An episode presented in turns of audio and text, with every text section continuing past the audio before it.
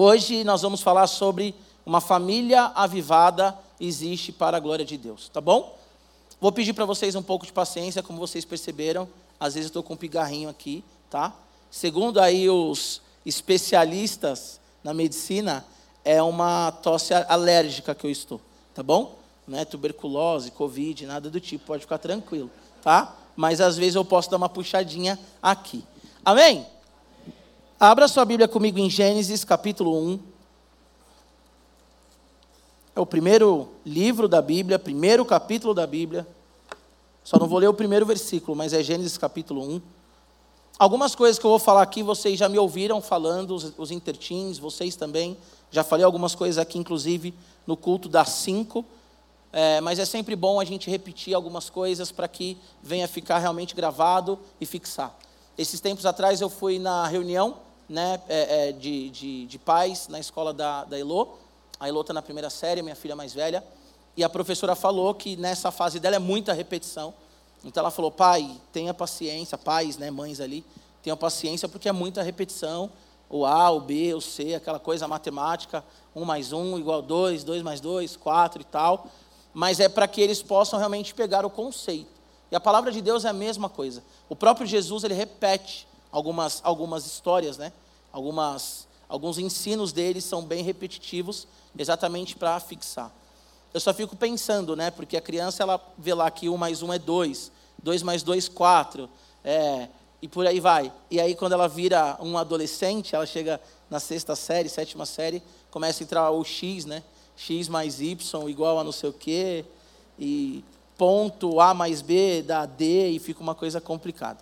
Amém? Gênesis 1, 26, a minha versão, ela é NAA. E Deus disse: façamos o ser humano a nossa imagem, conforme a nossa semelhança. Tenha ele domínio sobre os peixes do mar, sobre as aves dos céus, sobre os animais domésticos, sobre toda a terra e sobre todos os animais que rastejam pela terra.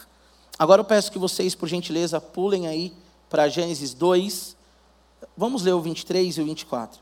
E o homem disse: Esta afinal é osso dos meus ossos, carne da minha carne, será chamada varoa, porque do varão foi tirada.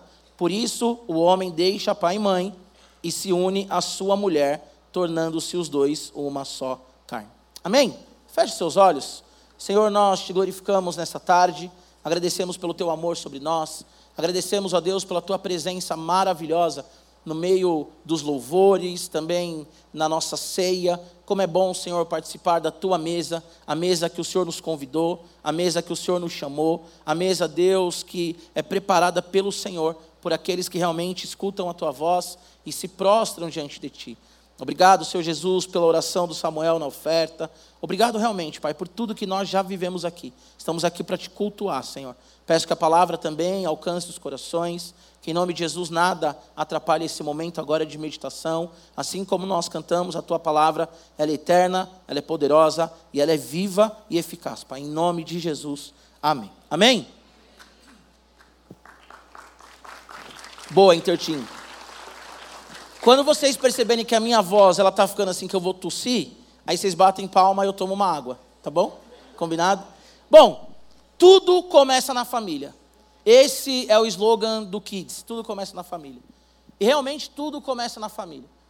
A gente percebe que uma criança que ela cresce com pai e mãe dentro de casa, ela tem um outro tipo de comportamento do que uma criança que cresce numa casa disfuncional.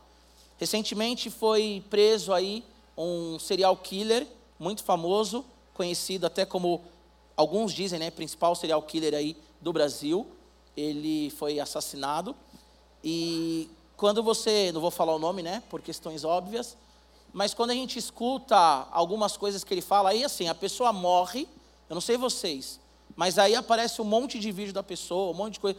Eu não sabia que esse, que esse rapaz, que esse homem existia, mas depois que ele morreu, eu recebi 365 vídeos, posso ficar um ano vendo sobre ele, já conheço a história dele, já posso escrever um livro sobre ele, posso fazer uma biografia dele. Então ele diz que ele matava por prazer. Ele matava porque ele gostava de matar. Ele matava porque ele tinha desejo, ele tinha uma sensação mesmo de alívio do estresse, de alívio ali das pressões que ele sentia. E aí perguntaram para ele, tá, mas quem foi aí a primeira pessoa que você matou? Agora eu não lembro se foi a primeira pessoa, já não posso escrever a biografia, né? Agora eu não lembro se foi a primeira pessoa ou uma das primeiras pessoas. Mas ele matou o pai dele. E ele diz que ele começou a matar as pessoas após ele ver o pai dele matando a mãe dele. Então, assim, eu já fiz trabalhos na Cracolândia, na Fundação Casa, às vezes ainda estou por ali, e é muito comum você na Fundação Casa ver um menino com uma história totalmente aí é, é, de abusos, né? Com uma história que realmente você percebe o porquê que ele age daquela forma, né? Por isso eu quero já aproveitar aproveitar a oportunidade e dizer que bandido bom não é bandido morto, mas é bandido convertido, tá? Eu acho que nenhuma história justifica um crime, mas todo mundo ele tem uma ação a partir da sua história, a partir da sua casa, né? Então, quando a gente atende os adolescentes, isso também é muito comum. O adolescente que tem o pai e a mãe, ele tem uma reação, e o adolescente que não tem o pai e a mãe, ele já tem um outro comportamento. Ou que tem só mãe, ou só o pai, ou que criado pelos avós, enfim. E eu falo isso até com propriedade, porque eu venho de um lar disfuncional, né? sem pai, nunca chamei nenhum homem de pai, e antes de me converter eu tenho uma história também muito triste. Agora, quando a pessoa ela vem de um lar saudável, entre aspas, porque não existe nenhum lar 100%, essa pessoa ela tem um poder de escolha, ela tem um senso crítico.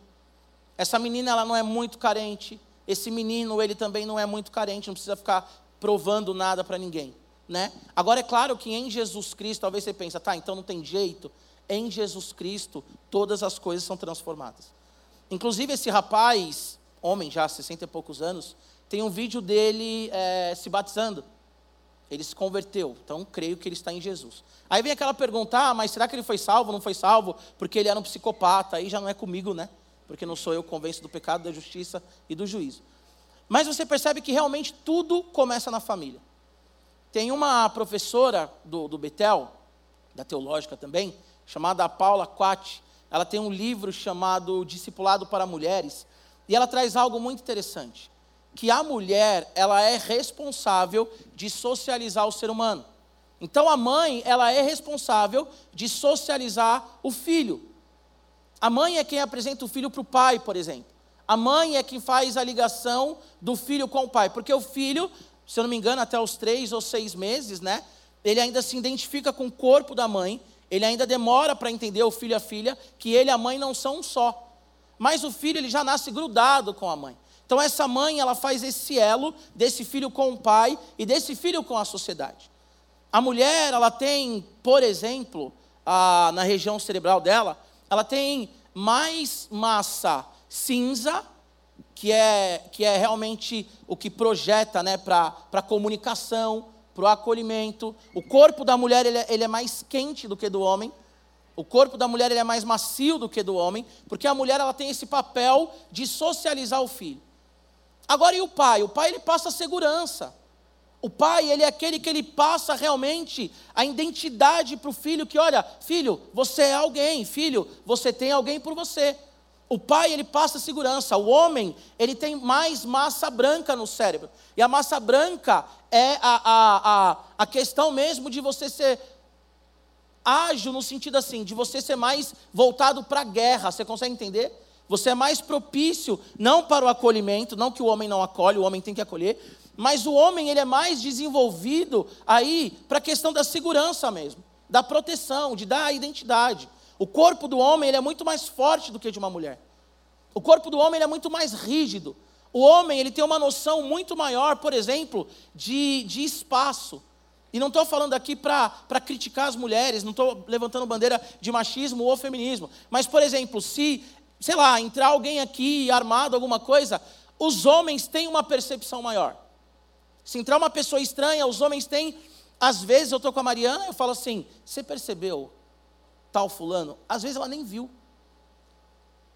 Por quê? Porque a mulher ela não é muito ligada a isso. Algumas são, mas o homem normalmente é mais. Você consegue entender isso? Então tudo começa na família.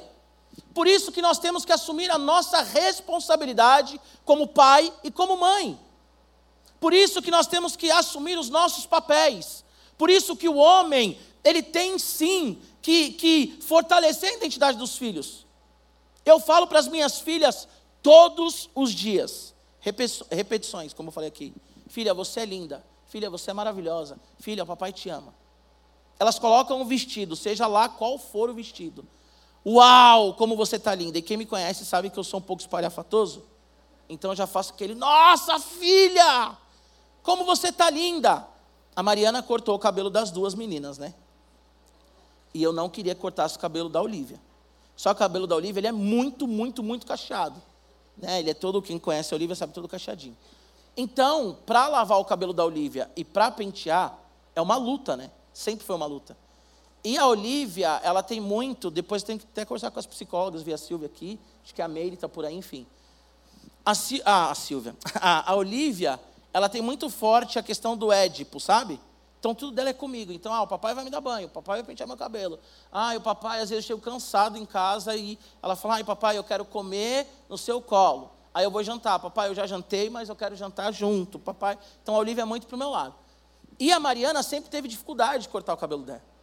Aí, esses tempos atrás, as duas tomaram banho, tal, a gente ia vir para a igreja, inclusive, e eu fui tomar meu banho. Quando eu saí do banho, a Mariana tinha cortado o cabelo das duas meninas.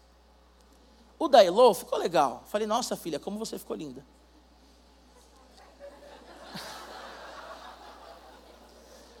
Mas quando eu olhei para a Olivia, me deu um aperto no coração. Me deu um aperto no coração. E aí a Mariana me viu, ela fez assim, não gostou. Ela falou, né, não gostou? Aí eu nem respondi, sabe aquela coisa daquele momento do casal? Falei, nem vou responder, já cortou, nem vou responder. Se eu gostei ou não gostei, agora já não é o que importa. Aí a Olivia olhou para mim e falou assim, que ela já sabe que sempre tem um elogio, né? Tão maravilhosa, papai. Você está linda, filha. Você está maravilhosa. Seu cabelo está incrível. E aí a Mariana deixou os cachinhos lá em cima do balcãozinho, porque ela ainda guarda, né? O primeiro cabelinho que corta, porque foi a primeira vez, né? Ah, eu vou guardar. Você quer pegar uma, uma, uma, uma mecha? Eu falei, não, amor, você pega aí guarda. Já cortou o cabelo da menina? Mas, assim, a gente tem essa coisa, nós temos que fortalecer. Amém? A família, ela é responsável, primeira, no desenvolvimento do ser humano. Repete comigo, a família ela é responsável, primeira, no desenvolvimento do ser humano. Nós não podemos terceirizar isso. Nós confiamos na, na escola para ensinar, nós confiamos na igreja, nos pastores. Eu sou pastor de adolescente, é um privilégio.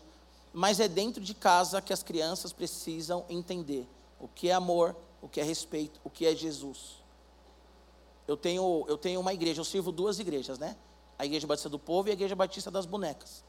Que é a igreja que a gente plantou na pandemia, a Igreja Batista das Bonecas. Eu, as minhas duas filhas e as bonecas.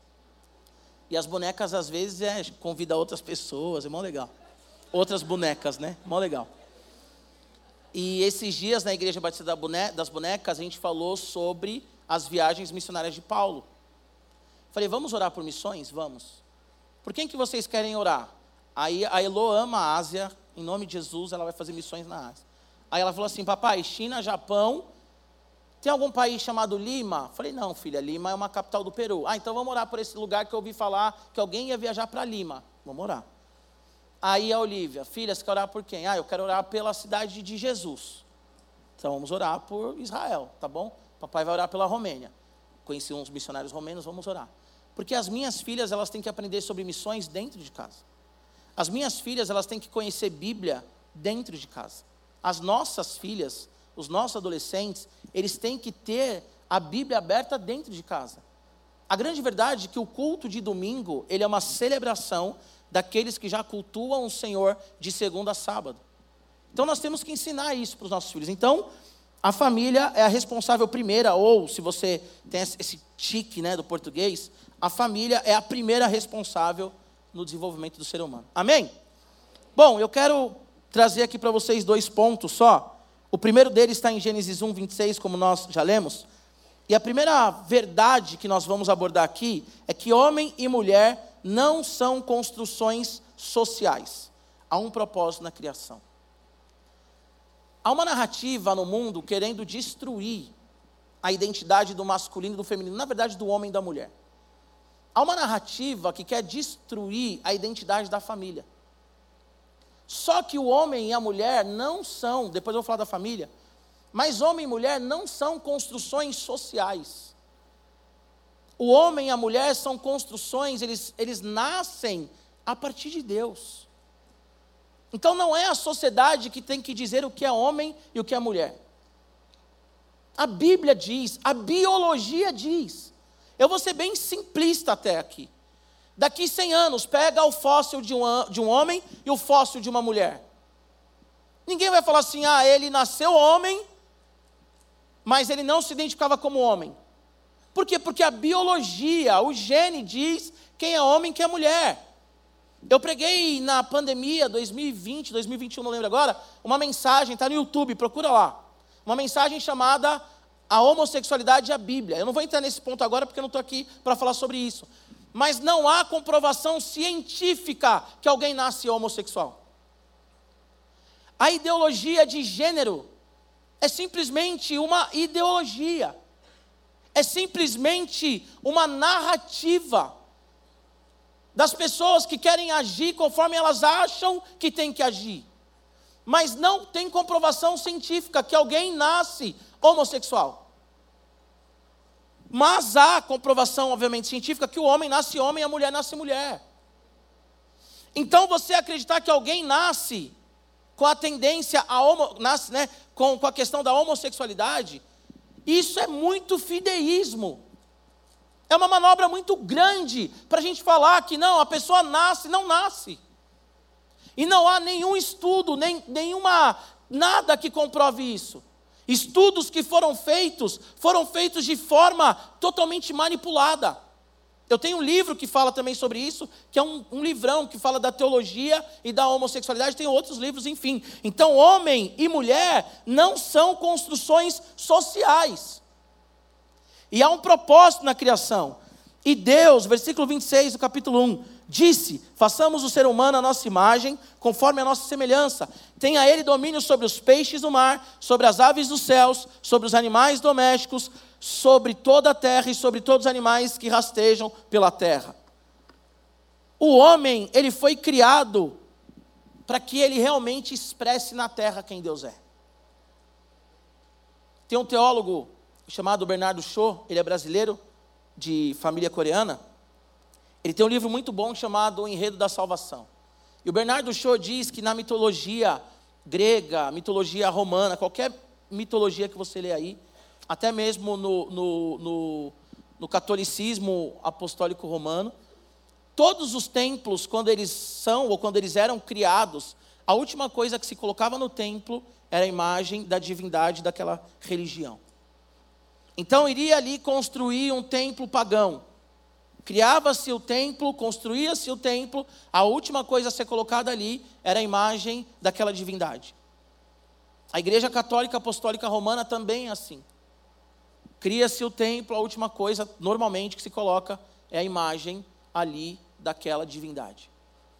Agora você para para pensar que todas as narrativas, ou a maioria delas, elas saem da Bíblia de forma distorcida. As heresias, enfim. Perceba que quando Deus, ele cria todas as coisas, qual que é a última criação do Senhor? O homem. Porque a terra toda foi feita para a glória de Deus. Porque quando o Senhor voltar, toda a terra vai ser redimida e toda a terra vai voltar a ser o templo do Senhor. A Bíblia diz que quando o Senhor voltar, não haverá na, na, na, eternidade uma igreja. Por quê? Porque a eternidade, aqueles que estiverem com Jesus, são a própria igreja, é a própria igreja que adora o Senhor. Então o homem, ele é a imagem de Deus. Façamos o homem a nossa imagem e a nossa semelhança. E a palavra imagem aqui, que do hebraico é de selém, significa sombra. O que, que é a sombra? Quando eu estou com a minha filha na famosa cacunda, né, aqui no ombro, fui no parque hoje com as meninas, a Olivia sempre vem na cacunda. A Elo vinha, mas já está grandinha, então a Elo, a, a Elo já está com 30 quilos, eu acho, eu acho, né? Eu já moro num prédio de escada e já subo com um galão de água de 20 litros às vezes, então não dá para ficar mais carregando a Elo. Então eu coloco a Olivia no, no, aqui, na cacunda, e quando está sol, eu olho o que, que eu vejo? A minha sombra e a sombra da minha filha projetada. Quando eu olho para a minha sombra e a sombra da minha filha, o que que representa ali? Que duas pessoas estão passando naquele lugar. Que duas pessoas estão fisicamente naquele lugar. A sombra, a minha sombra e da minha filha, ela não é literalmente o que nós somos. Não, não somos nós ali. Mas ela é uma representação. Ela é uma, uma, um reflexo, uma expressão. Então a Bíblia diz que o homem foi feito imagem de Deus, Tisselém, sombra de Deus. O que isso significa? Que o homem ele foi feito para expressar quem é o Senhor, o homem e a mulher. Algumas mulheres dizem assim: ah, a Bíblia é machista, não sei o que e tal. Também não vou entrar no mérito disso. Mas quando a Bíblia diz que Deus ele forma a mulher, vou fazer para o homem uma auxiliadora, uma ajudadora. A palavra hebraica, preguei isso também no culto das mulheres, você também pode pesquisar lá no, no YouTube ou no, no no Spotify, SoundCloud, a palavra hebraica ali é Ezer. E Ezer significa auxiliadora, aquela que está junto, aquela que, que apoia. É a mesma palavra usada em Salmo 121, versículo 1 e 2, para falar que Deus é o nosso auxiliar, o nosso socorro. Então, homem e mulher, eles expressam quem Deus é. Consegue entender? Homem e mulher são a criação que apontam para o Criador. A palavra hebraica aqui, para semelhança, demut, significa estátua. O que, que é uma estátua? Falei isso no encontro dos, dos homens do, do Radical Team. Dos homens de 14 anos, de 18 anos, que são homens. Eu falei, ó, se você vai lá no estádio do Grêmio, tinha um menino camisa do Grêmio, né, o B. Nem sei se o Marcão está por aí, não vi o Marcão hoje. Eles são gremistas. É, enfim, cada um, cada um faz a loucura, palmeirense, cada um faz a loucura que quer. Então o que acontece? Se você vai no estádio do Grêmio, tem uma estátua lá do, do Renato Gaúcho. O que, que isso significa? Que o Renato Gaúcho ele faz parte da história do Grêmio como alguém que foi acima da média para os torcedores do Grêmio. Se você vai lá no, na Ilha da Madeira, que o Cristiano Ronaldo é de lá, você vai ver uma estátua do Cristiano Ronaldo. Tem uma cidade nos Estados Unidos, eu não lembro agora o nome, que tem lá a, a imagem dos quatro presidentes principais né, dos Estados Unidos o Roosevelt, o George Washington. É isso aí, esses daí mesmo. Então o que acontece? O que que, o que, que uma estátua significa? Que há alguém ali, primeiro, importante. No caso, pensando em Império Romano, Império Grego, Império Assírio, pensando na história agora, toda província que você chegava e tinha estátua significava assim: quem manda aqui é essa pessoa. As plaquinhas que você vê, eu amo São Bernardo, eu amo São Caetano. Antigamente era a estátua de quem governava ali. Então o homem foi feito para governar a terra, para administrar a criação. E o dominar ali também é uma palavra hebraica que significa um domínio coletivo. A palavra radá. Não significa o homem dominar sobre o outro, mas é um domínio coletivo. O que, que isso significa, gente? Homem e mulher não são construções sociais. Homem é homem porque Deus fez homem. Mulher é mulher porque Deus fez a mulher. Para quê? Para representar o Senhor na terra. Homem e mulher foram criados para a glória de Deus, para apontar para Deus. A palavra glória também significa fama. Sabia disso? O homem e a mulher foram criados para a fama do Senhor. Quando nós, a palavra glória significa também a presença de Deus, a luz do Senhor. Quando a palavra, a Bíblia diz glorificar, que é uma ação né, de adorar o Senhor, significa espelhar, projetar luzes daquele que é verdadeiramente a glória. Então, quando eu olho para a minha sombra, eu entendo que está sol, mas eu não sou o sol. A minha sombra, ela manifesta que tem um ser ali que é o sol. Glorificar a Deus significa ser sombra e mostrar para todo mundo que tem um ser maior. que é Deus, que é o Senhor todo soberano. Então o homem, ele foi feito para glorificar o Senhor, para espelhar o Senhor. O homem, ele foi feito para expressar quem Deus é em louvor e adoração. Você consegue entender? E uma família avivada é aquela que existe para a glória de Deus. E não existe família. Não existe família. Não existe família que não comece com um homem e com uma mulher. Você pode falar assim, pastor, mas e o obreiro ou a obreira que escolhe ser celibato, que o Senhor chama para isso? Ele vive família com a igreja, mas ele nasceu de alguém.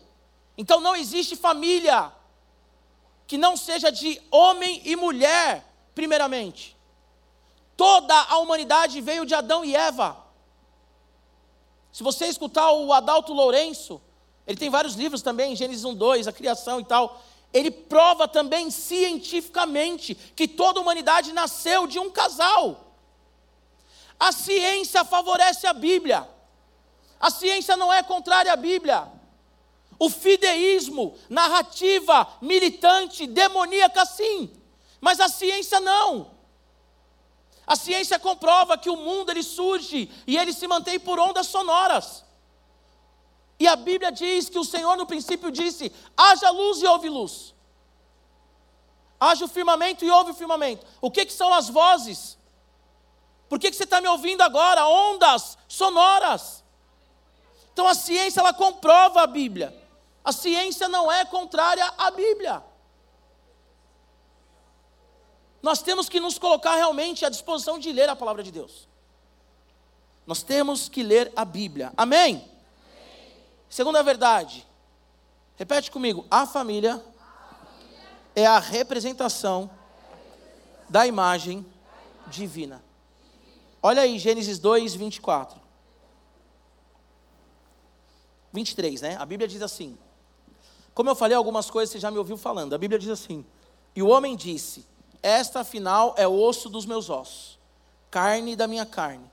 Será chamada varoa, porque do varão foi tirada. Versículo 24. Por isso o homem deixa pai e mãe e se une à sua mulher, tornando-se os dois uma só carne. O que o texto aqui diz é que quando o homem estava sozinho, Deus ele deu um sono para o homem. Bum.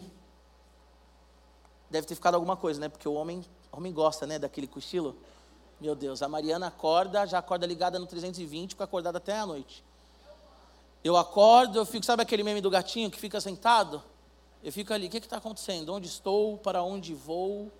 Quem sou eu? E se eu tiver uma oportunidade de um cochilo, maravilha. Coisa boa é cochilo.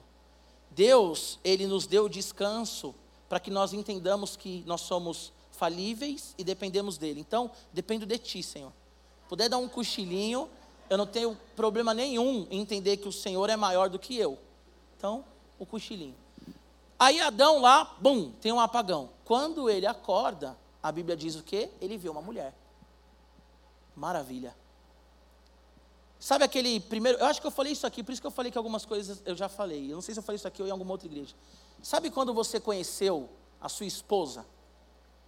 Aquele dia, sabe, Edu, que você olhou para Silvinho e falou assim: Senhor, que mulher, hein? Um dia vocês terão esposa, vocês vão. Para vocês é profético, tá bom? Um dia vocês vão olhar para. Hoje vocês já olham, né? E falar, ah, hoje vocês já namoram as meninas sem elas saberem, sabe? Ai, estou namorando, ela sabe. Não. Mas tudo bem. Mas um dia vocês, e as meninas também, né? Ah, eu namoro. Pastor Giba, não fala pro meu pai, mas eu namoro fulano. Ele sabe? Seu pai sabe? Alguém sabe? Não, ninguém sabe. Eu, Deus e agora o Senhor. Ah, legal. Da hora. Então, para vocês é profético, tá bom? Até porque namorar só depois dos 18, já falo, falei isso para eles. Papai e mamãe tem que saber, papai e mamãe tem que autorizar, aí o pastor acompanha, tudo bonitinho para eles saberem que tem um protocolo, ok? Imagina aquele dia que você viu a sua esposa. Fala aí, Calório, o dia que você viu a japa, assim, que você falou, nossa, Yara, meu Deus. O dia que eu olhei para Mariana, eu falei assim, é.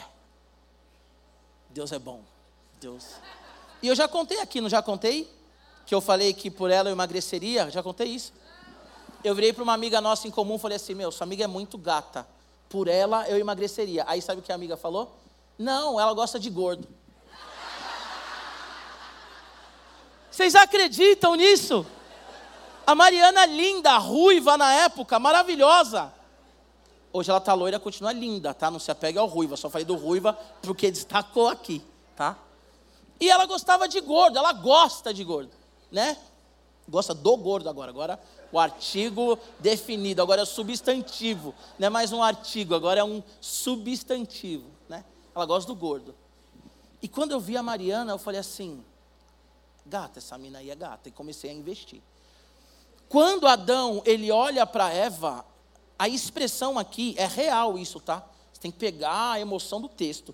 É mais ou menos como ele dissesse assim: Uau! Até que enfim, osso do meu osso, carne da minha carne. Olha aí a Eva. Que maravilha. Aí ele, acho que ele entendeu o lance da contemplação, né? Falou, eu tenho que descansar mesmo, contemplar. Aí a Bíblia diz então, e aí a Eva, não falo o que a Eva falou, né? Que eu falo para os meninos, eu, eu orei a Deus e eu fiz uma lista, né? E eu falei várias coisas, Senhor, eu quero que minha esposa seja assim. Não que eu criei a minha esposa, porque ia ter que nascer de novo, né? Tem erros, as pessoas têm erros. Mas eu falei assim, Senhor, eu quero minha esposa assim, assim, os valores principais. E um dos valores que eu coloquei, eu falei assim, Senhor, eu quero que ela seja bonita. Porque Deus, eu não quero acordar depois de casado e olhar e falar assim, Senhor, o que eu fiz da minha vida. O homem, se algum homem aqui falar que não pensa nisso, é mentira. Essa coisa que beleza não põe na mesa é de mulher. O homem, ele casou com a mulher que ele achou linda, tá? A que ele achou mais legal, talvez foi a melhor amiga. Mas a que ele achou linda, ele falou assim: ela é linda e ela é legal. Não é a mais legal, mas ela é legal. Certo? Aí o que acontece? Não vai brigar com seu marido, ah, o pastor está falando a verdade, eu não sou a mais legal. Não vai falar isso, tá bom? Não vai falar isso. Deixa isso lá. Mas eu falei para Deus, Senhor, eu quero uma mulher bonita. Senhor, eu quero uma mulher, coloquei lá, que te ame, uma mulher que seja divertida. A Mariana é brava e divertida ao mesmo tempo. Né? O brava veio no pacote, mas eu falei, Senhor, divertida e tal. Qual que foi a oração da Mariana? Eu quero um homem de Deus. Ela não falou bonito. Ela não falou alto. Ela não falou, não falou rico. Ela falou: Eu quero um homem de Deus. Deus mandou. Então o que acontece? A Eva, a Eva, gente, preciso me concentrar na mensagem. Por favor, por favor. A Eva, não fala o que a Eva falou. Entendeu? Fala o que o Adão falou. Uau, essa é minha garota. Essa é a minha garota. Essa aí para os mais, né? É, esse daí é o meu broto. Isso daí é a minha menina. Aí o texto diz assim, continuando: Por isso o homem vai deixar pai e mãe e vai se unir à sua mulher, tornando-se os dois uma só carne. Então o que acontece? A família, ela é representação da imagem divina. Há três instituições, vamos assim dizer, que foram estabelecidas por Deus antes da queda, que é o casamento, o trabalho e o descanso. O casamento, porque através do casamento nós expressamos quem Deus é. O trabalho, porque nós fomos feitos também para expressar quem Deus é, e o nosso Deus é um Deus criativo, artista, ele é um Deus maravilhoso, que faz as coisas bem harmoniosas, né? Nós compreendemos o que é o belo, porque Deus é belo, nós entendemos o que é beleza, porque toda beleza expressa a beleza do Senhor, diz o Anselmo de Cantuária, se não me engano. Então o que acontece? É, o nosso Deus, ele é um Deus que trabalha. O trabalho não é pecado. Então Deus ele criou o casamento, o trabalho e o descanso. Por quê? Eu falei aquela hora num tom de brincadeira, mas o descanso, dormir, mostra que nós somos dependentes do Senhor. Mostra que nós temos que parar um pouco. Aí você vai falar, mas Deus também descansa, ele depende da gente? Não, porque o descanso de Deus, palavra ali Shabá, significa contemplação. Ele contemplou e viu que tudo era bom. Ele não precisou descansar igual a gente. Ah, estou afadigado, preciso dormir um pouco. Não. Mas isso prova que ele é soberano. Então o que acontece? A família, ela é a representação de Deus na terra. São pessoas que em seu, em seu relacionamento se tornam uma com outra pessoa. Olha só, a palavra tornar um, que, que do hebraico é da bar, significa agarrar, guardar, ficar pertinho, unido. Sabe? Unha e carne, isso é ser um. E o homem e a mulher, quando eles se casam e através da relação sexual que é para depois do casamento, né? É, eles se tornam um só. Agora você para para pensar, homem e mulher, dois se tornam um. Aí você tem filho. Então vou falar da minha família. Eu, Mariana, Heloísa e Olívia. Quatro pessoas, uma família. Pai, Filho Espírito Santo. Três pessoas, um Deus. Então a família, ela é a representação perfeita da Trindade.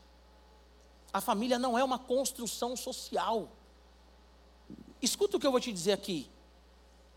A sociedade não pode definir o que é uma família.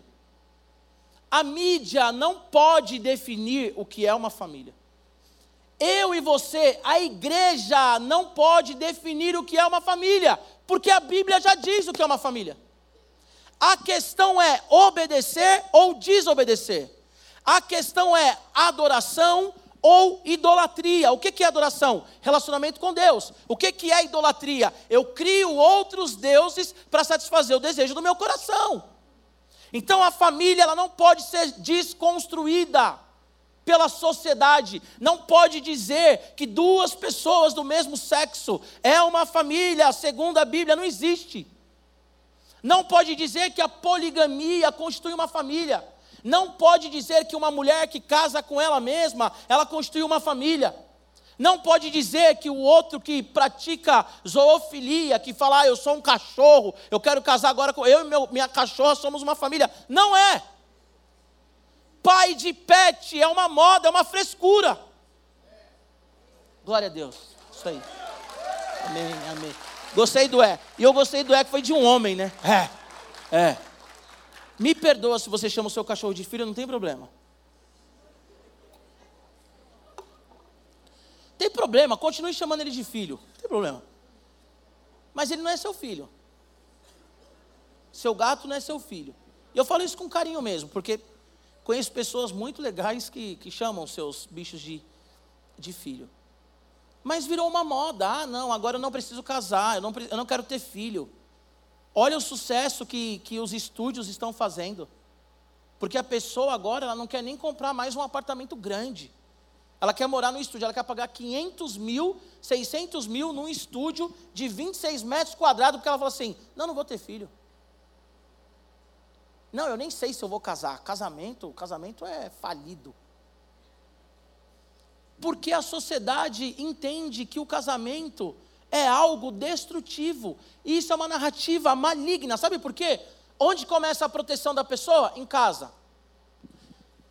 Onde vem a identidade da pessoa? Em casa, na família. Se eu destruo a família, eu tenho pessoas vulneráveis. Se eu desconstruo a ideia de pai e mãe, eu tenho pessoas vulneráveis. Eu tenho adolescentes e jovens que não sabem se é menino ou se é menina. Eu tenho uma sociedade destruindo o português, falando: Olá, tudo bem? A todos vocês.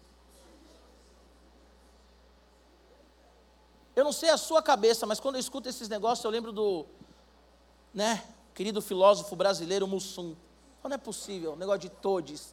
Ele estava à frente da época dele. Não estava à frente da época dele? Porque ele já falava. Nozes, é nozes. Ele já falava, o Mussum. Assiste aí os trapalhões, vai falar assim: ah, agora entendi. A pessoa estudou letras, fez pós-graduação, mestrado, doutorado, para imitar o Mussum. É isso? Não faz sentido, gente. Não faz sentido. Só que se eu desconstruo a família, o que, que eu desconstruo? A pessoa, o indivíduo. E aí eu manipulo todo mundo e faço todo mundo o quê? Massa de manobra. O Guilherme Shelby falou algo aqui muito interessante. A maioria das bandeiras que são levantadas, a militância, ela não está preocupada com a minoria. Ela simplesmente quer colocar a voz dela e a ideologia dela no poder para manipular a sociedade. Eu não vou citar nomes aqui porque eu não quero sofrer, sofrer processo. Não quero dar trabalho para o Léo, né, para o Leonardo Girundi. Ai, Léo, por favor. Mas quantas pessoas na televisão, na política, já foram homofóbicas, já foram racistas e agora levantam bandeiras? E eu não estou aqui falando, tá? antes que você pense isso, que eu sou a favor de homofobia, de racismo, jamais. Quem me conhece, me escuta, sabe, nós temos que acolher o homossexual. Nós temos que acolher as pessoas que sofrem, nós temos que acolher a prostituta, nós temos que acolher o traficante. O evangelho é para todos, mas para que todos sejam transformados segundo a palavra de Deus. Agora, um monte de gente que foi contra, hoje levanta a bandeira, porque ele não está preocupado com a bandeira. Ele quer ganhar aquele povo para que ele consiga dominar todo mundo. E, gente, vamos falar a verdade.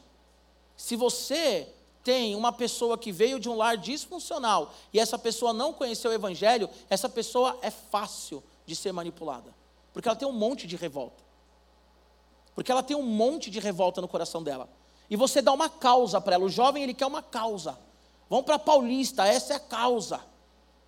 Sabe? Não, não acredita na família. Você vê, seu pai te abandonou. Você, tem, você nem tem o nome do seu pai na certidão de nascimento. A sua mãe, a Bíblia diz que uma mulher grávida não esquece do seu filho, sua mãe te deixou no orfanato.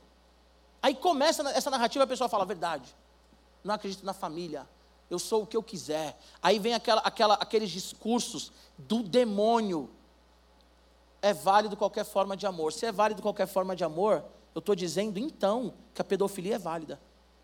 Eu estou dizendo então que é isso. Se o cara ama uma árvore, tá legal. Tá legal. Se o cara, sabe, eu não sei se eu falei aqui, mas eu vou falar também. Esses dias eu recebi um vídeo, os meninos já ouviram falando isso. Recebi um vídeo de uma, acho que foi no culto das sete e meia que eu falei. Recebi um vídeo de uma manifestação, se eu não me engano, na Áustria ou na Polônia, de homens que se identificavam como cachorros. Então eles não eram homens. Eles não, não eram homens, eles eram cachorros. Aí eu recebi o vídeo da manifestação.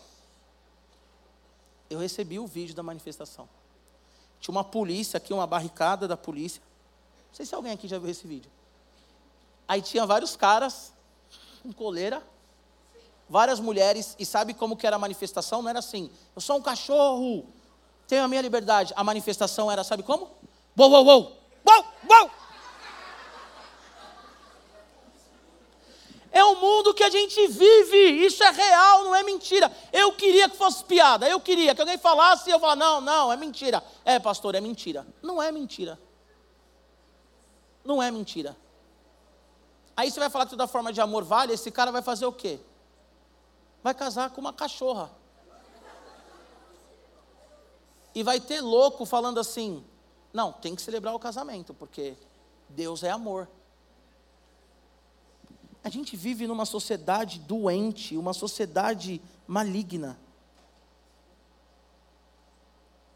Como eu disse, nem a família, nem narrativa social, ninguém pode dizer como a família é constituída. É uma questão de obediência a Deus ou idolatria. Presta atenção nisso. Família é um plano de Deus, é um projeto de Deus. Ela existe para a glória de Deus. Quem definiu foi Deus, ela, ela aponta para o Senhor. Viver família é uma questão de obediência.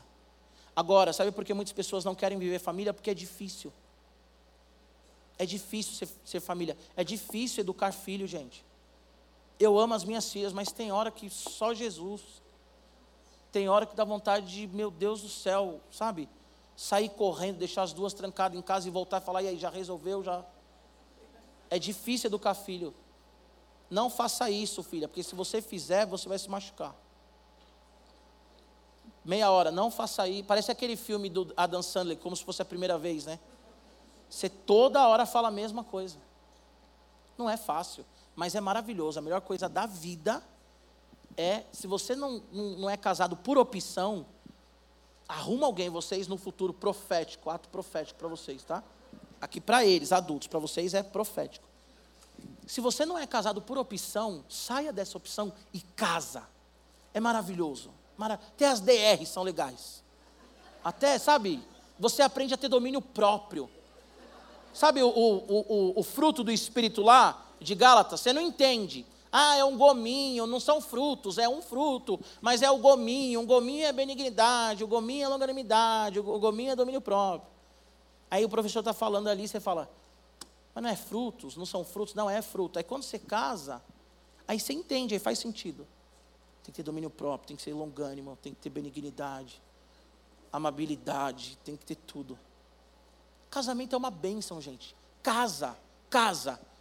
Ah, mas eu não encontrei ninguém. Eu vou falar uma coisa que é uma opinião minha, tá? Não é inspiração bíblica.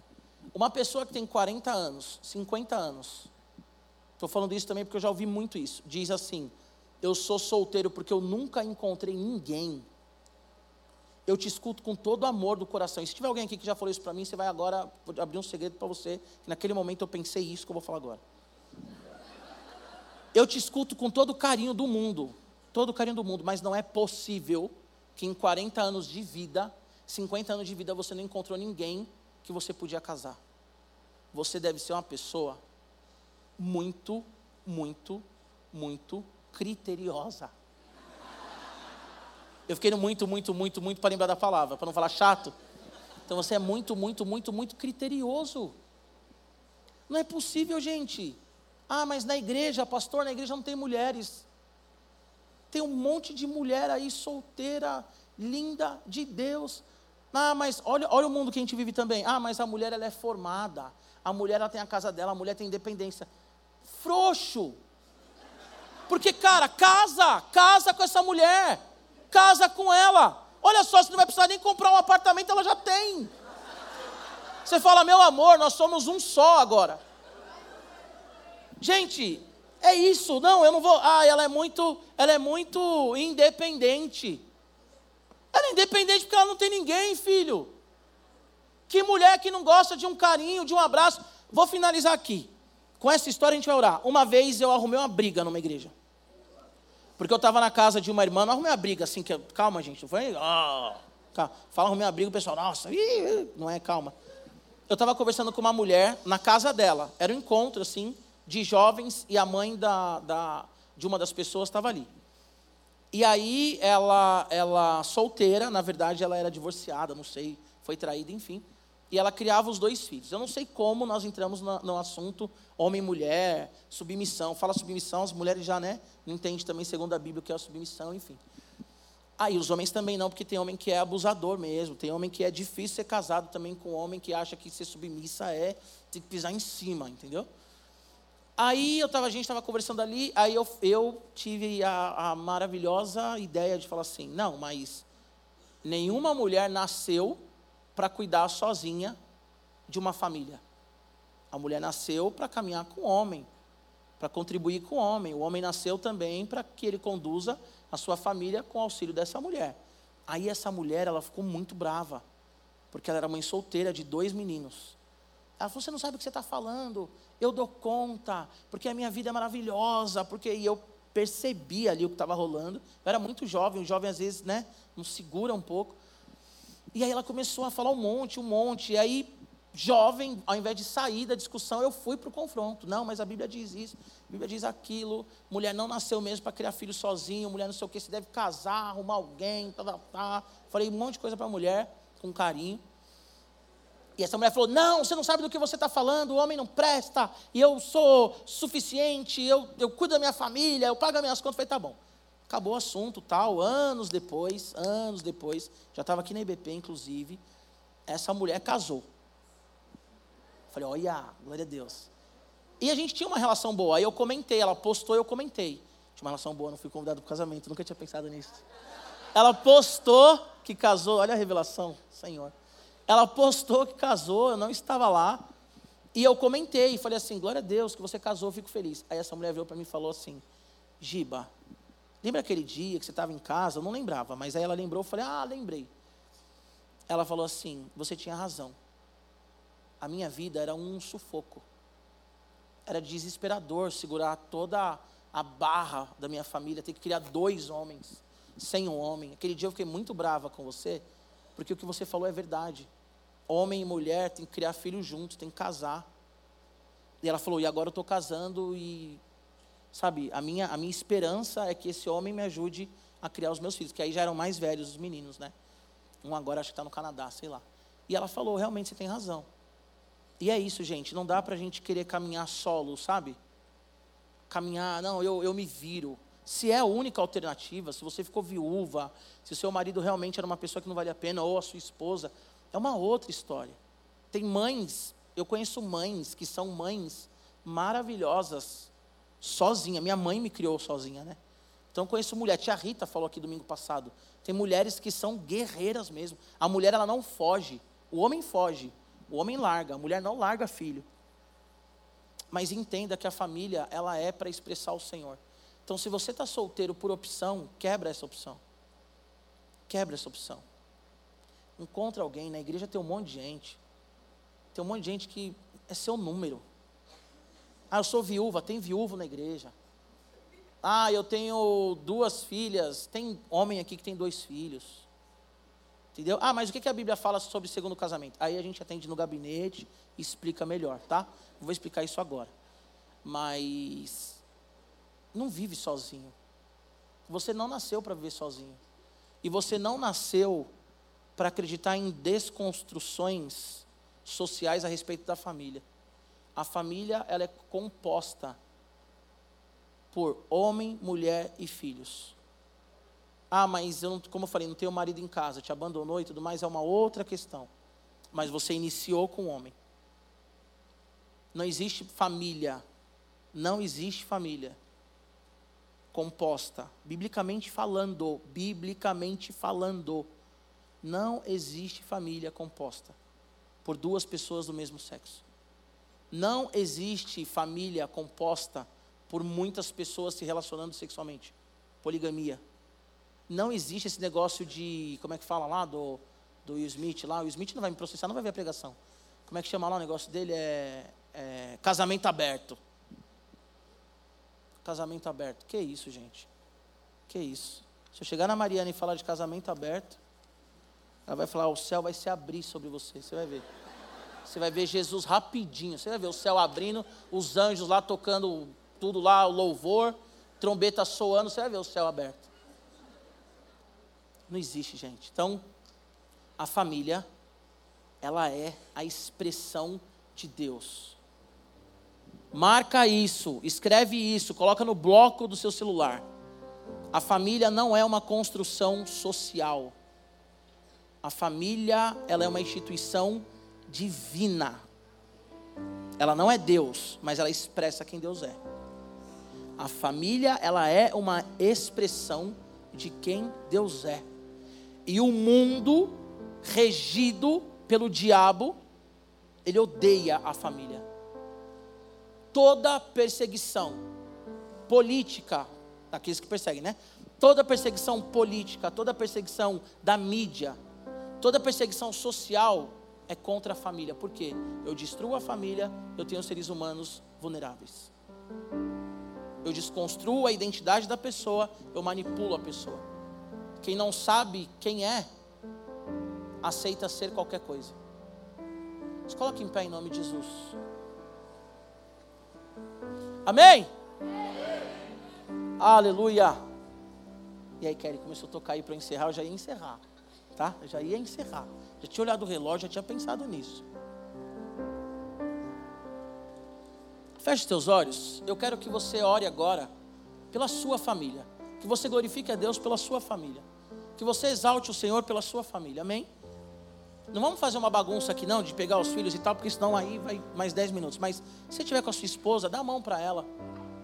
Se você não tiver com ninguém, dá a mão para essa pessoa, porque ele é seu irmão em Cristo. Vocês aí, Intertim, todo mundo irmão. Amém? Se você está do lado de alguma menina aí, ó, ela é sua irmã. Está entendendo? Sua irmã.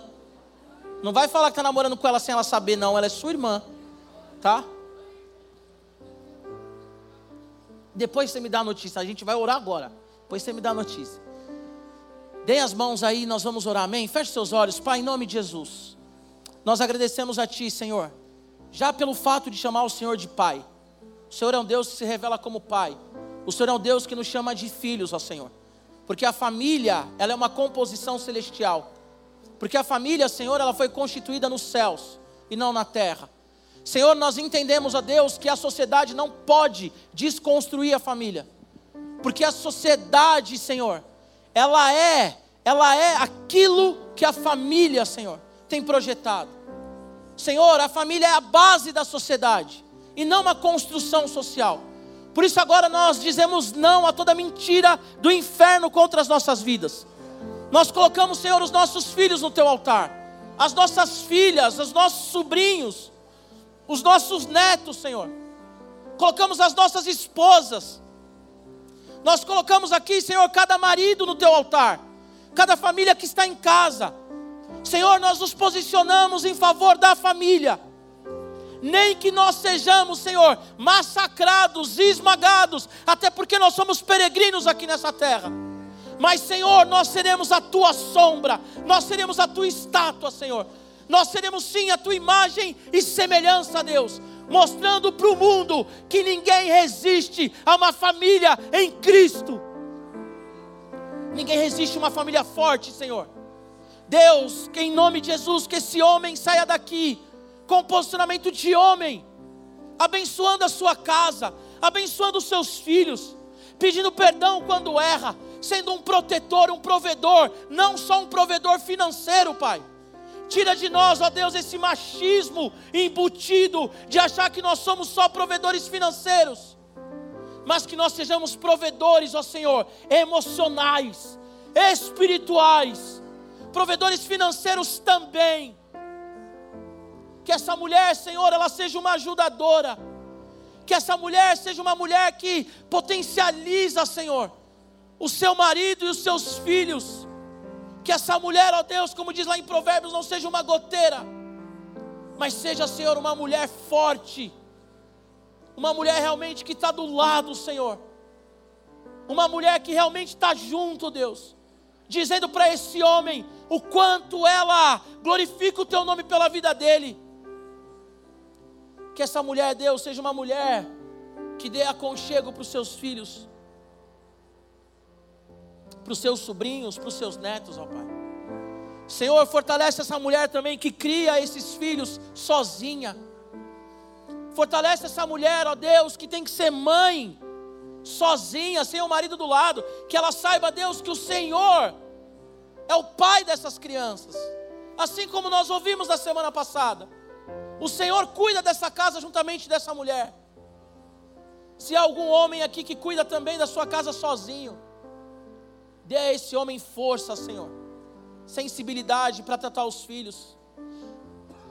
Sensibilidade, Senhor, para abraçar esses filhos. Sensibilidade, Senhor, para dar uma flor para essa filha. Para assistir um jogo de futebol com esse filho. Se há alguém aqui, Deus, que vem de um lar totalmente disfuncional, de uma adoção. Que cada um aqui saiba que é o Senhor quem cuida de nós. Aqueles que não têm pai, Senhor, assim como eu, que saibam que o Senhor é o nosso Pai. Que a Bíblia diz: quando vocês orarem, vocês vão orar, Pai Nosso. Que essa mulher, esse homem que não tem a mãe, saiba que a Bíblia diz que se a mãe esquecer do filho que está no ventre, o Senhor não se esquece de nós. Guarda, Senhor, cada coração aqui, Deus. Guarda cada família, Jesus. Guarda cada lar aqui. Seja o nosso Deus, o nosso Pai. Seja, Senhor, o nosso Deus, o nosso Pai. Seja Espírito Santo, o nosso auxiliar, aquele que é o socorro, bem presente no tempo de angústia.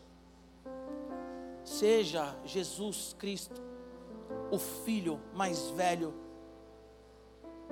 que assume a responsabilidade e nos leva até o Pai. Como tem sido, Senhor? Que essas famílias sejam famílias fortes, ó Deus. Que as orações dos pais e das mães pelos filhos que não estão aqui sejam respondidas, ó Senhor. Nós somos a expressão de quem o Senhor é, ó Deus. Nós acreditamos na família. Nós acreditamos no casamento, Senhor nós acreditamos na paternidade, segundo a Bíblia. Nós acreditamos na, na maternidade, segundo a Bíblia. Nós acreditamos, ó Senhor, nós acreditamos na união entre irmãos. Nós acreditamos na família, mesmo que digam que a família, Senhor, é uma instituição falida. Nós cremos na família. E nós cremos que nós estaremos contigo, Senhor, na eternidade entre irmãos, na mesa com o Pai. com um Pai que nos chama de filhos e filhas. Talvez você está aqui hoje e você tem a sua identidade de filho de Deus destruída, distorcida.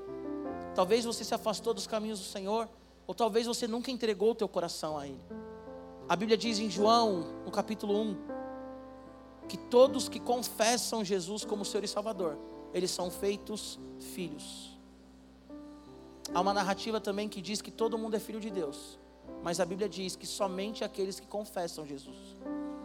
Eu peço que com seus olhos fechados você solte a mão da pessoa que está do seu lado.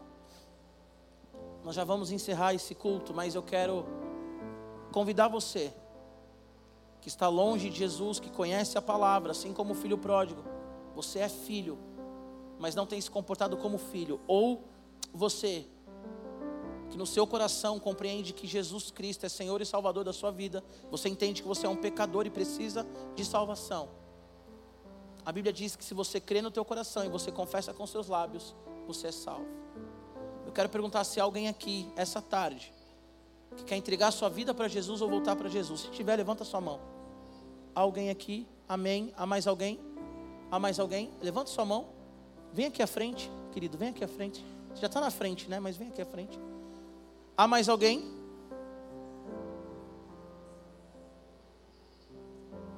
Há mais alguém que quer entregar a vida para Jesus nessa tarde? Ou voltar para Jesus? Não? Algumas pessoas estão aqui à frente. Se há mais alguém, pode vir, tá bom? Eu vou te esperar. Mas algumas pessoas estão aqui. Eu quero que para cada pessoa tenha uma pessoa junto, amém? Porque nós somos uma família. Há mais alguém? Há mais alguém? Levante sua mão. Há mais alguém? Não? Glória a Deus. Estende as suas mãos para cá. Pai, em nome de Jesus, nós oramos agora por essas pessoas. Oramos, ó Deus, por esse homem, por essas mulheres, por essas crianças. Pedimos, ó Deus, que nessa tarde realmente eles sejam feitos filhos do Senhor, como diz na tua palavra. Que eles compreendam, ó Deus, que eles chegaram aqui como pecadores, como pessoas distantes do Senhor mas que hoje eles estão próximos, porque o Senhor os chamou à comunhão. Estão próximos a Deus como filhos. Nós pedimos a Deus que o Senhor venha tirar deles agora toda culpa, toda acusação, todo medo, medo da morte, medo de viver tudo o que eles viveram até hoje. Tira deles, ó Deus, o peso do pecado, a culpa mesmo, dos erros que cometeram, Pai. Talvez nas suas casas, nas suas famílias. Talvez erros, ó Deus, que vieram das suas casas. Nós pedimos a Deus, abrace-os agora. Espírito Santo, abrace-os agora. Como só o Senhor pode abraçar. Espírito Santo, dê a eles agora um novo significado. A tua palavra diz lá em Coríntios que aqueles que estão em ti, Senhor, são nova criatura e as coisas velhas se passaram e tudo se faz novo. Dê a eles uma nova mentalidade, Senhor, que eles não venham mais pensar como pessoas que não são filhos, mas que eles venham pensar agora como filhos, ó Deus. Que eles venham enxergar como filhos, ó Deus. Que eles venham falar como filhos, ó Deus. Tua palavra diz em Romanos que todo, todos nós aqui somos adotados, ó Senhor, em Cristo Jesus. Então nós pedimos que eles entendam que eles são filhos. Que toda a bênção das regiões celestiais, conforme Efésios, ó Pai, seja derramada sobre eles, porque eles são filhos do Senhor adotados em Cristo Jesus, redimidos em Cristo Jesus, reconciliados em Cristo Jesus.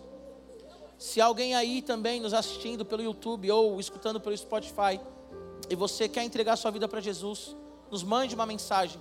No YouTube você pode escrever no chat. Nós queremos abraçar você. Amém? Amém? Aleluia. Aleluia. Vocês que estão aqui à frente, vocês podem olhar para mim só um minutinho. Aleluia. Choro de vitória, choro de transformação, choro de cura, choro de libertação. Choro do bebê que nasce. Choro de uma nova vida. Amém? Repetem assim comigo, Senhor Jesus. Essa tarde eu reconheço o Senhor como Senhor e Salvador da minha vida. Senhor Jesus, essa tarde eu entendi que o Senhor é o meu Pai e eu quero viver uma vida de filho, de filha, amada e amado. Obrigado, Senhor Jesus. Eu me comprometo, Pai, a viver em santidade, lendo a Bíblia, orando e buscando a tua presença todos os dias. Digo não, digo não ao pecado, ao passado, recebo essa nova vida, em nome de Jesus. Amém? Olha para trás aí, sua família linda que você está recebendo agora, amém? Aleluia! Aleluia! Vocês que responderam o apelo, vão ali com o casal Honda, eles querem conversar com vocês, tá bom? Aleluia!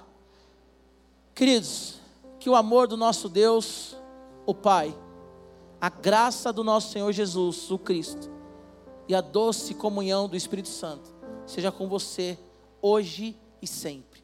Deus te abençoe, Deus te abençoe.